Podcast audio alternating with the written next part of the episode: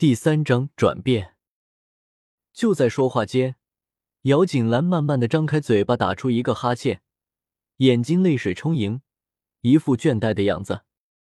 你看娘也是的，兰儿不过才刚刚醒过来，想必还需要多多的休息吧。可是我们在这里，兰儿要怎么的休息呢？好了，知道兰儿醒了，娘就放心了。我和你妹妹也就不在这里打扰兰儿休息了。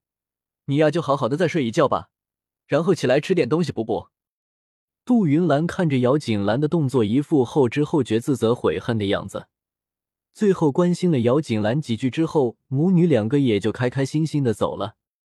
而看着杜云兰母女彻底消失在门口的身影，姚锦兰立刻就放松了，身体懒懒的靠在背后的枕头上，表情也恢复了平静。云香，是，小姐是饿了要吃东西吗？云香听见姚锦兰的话。立刻就转身走到姚锦兰的身边，低着身体看着姚锦兰：“你刚刚去给我拿吃的东西也累了，先下去休息吧。这里有玲珑伺候就好了，我一会儿就吃东西。”是，多谢小姐。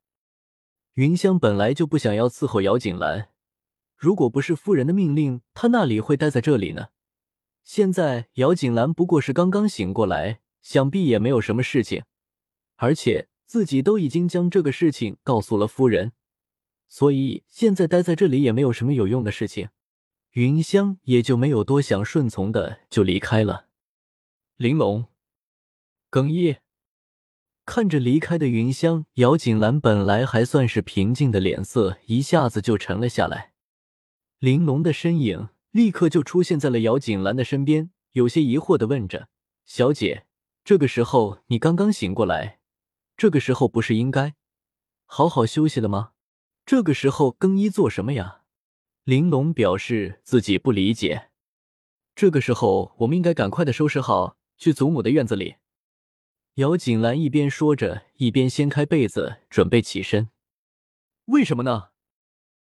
刚刚谁来过这里？夫人和二小姐呀。我不过是刚刚醒来而已，夫人就知道我醒了的消息。想必很快的，祖母也会知道我醒来的消息。我是因为和人打架抢东西，所以才会受伤的。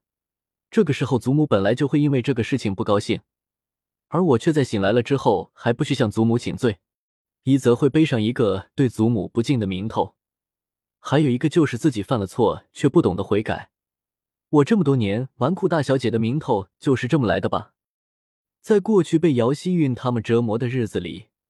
姚锦兰一直都不明白，自己好歹是一个姚国公家的大小姐，怎么最后就落到了那个地步呢？最后想明白了，也就那么回事儿：一个不敬长辈，一个不敬亲人，一个识人不清的人，怎么会不中判亲离落到那个下场？都没有人帮助提醒自己呢？自己刚刚醒来不到半刻钟的时间，杜云兰母女就知道这个事情，看来云香的速度也是不错的呀，小姐。你是说云香？既然姚锦兰话都说到了这里，就算是玲珑再单纯，也感觉到了事情的不简单。夫人那么快就知道了小姐醒来的消息，虽然云香说是去厨房的时候遇见了夫人，可是玲珑却不怎么相信的。中午休息一个时辰，一直以来都是夫人的习惯。那么这个时候应该在休息的夫人，怎么就和云香给遇见了呢？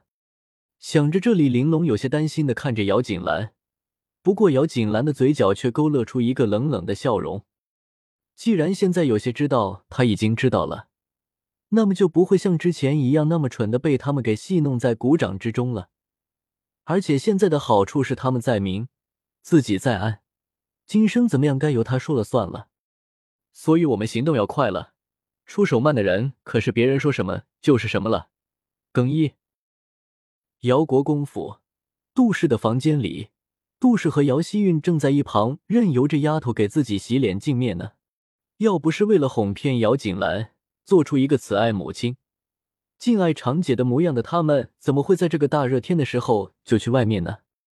收拾好了，杜云兰端起一杯茶，喝了口水之后，看着对面的姚希韵说着：“韵儿，既然你大姐姐已经醒了，你就去告诉你祖母一声吧。”娘，姚希韵有些不解的看着自己母亲，她这刚刚从姚锦兰那个丫头哪里回来，还没有休息呢，这个娘就要自己去祖母那里。不过姚希韵倒也了解自己的母亲，她让自己这个时候过去，应该不是那么的简单才是。你啊，虽然说你姐姐是因为和别人争执，最后才会这个样子的，可是你祖母心里应该还是非常关心你姐姐的。你这个时候去告诉她一声，也免得他再白白的为你姐姐担心了。听着杜云兰的话，姚希韵的眼睛一下子就亮了，很快就明白了杜云兰话里的意思。祖母因为姚锦兰和别人争东西而大打出手的行为，可是非常的不高兴呢。这个时候，如果自己去告诉祖母姚锦兰醒了，那么祖母的心情会怎么样呢？而且姚锦兰还不会醒了，立刻就去给祖母请安赔罪，反而让云香给拿东西吃。如果祖母知道了这个消息，又会怎么样呢？想到祖母可能有的表情，姚希韵就什么都不觉得累了。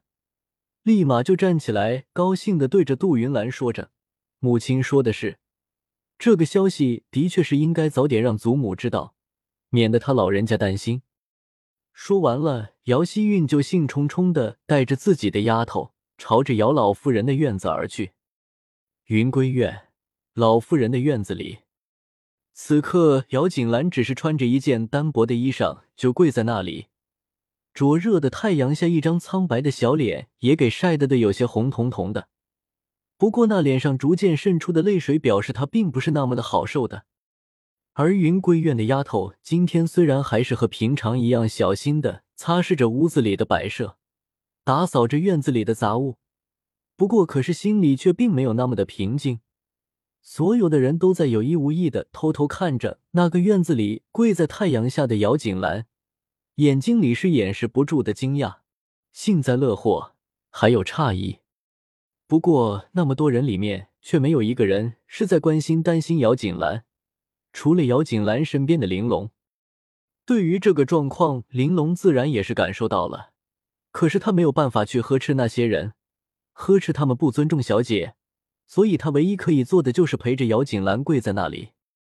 姚锦兰没有说什么。只是转头看了看玲珑，然后继续沉默的跪着。红玲，也就是云归院的大丫头，也就在一旁看着姚锦兰的动作好久。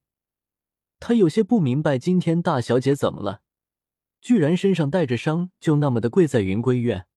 要知道，平时的姚锦兰，要说这个府里最不愿意去的地方，就是这个云归院了，因为老夫人对大小姐不知礼数，不敬长辈而恼了。所以，即使大小姐是府里唯一嫡出的大小姐，可是老妇人对于大小姐是从来都没有什么好脸色的，反而对严格算起来是庶出的二小姐疼爱有加。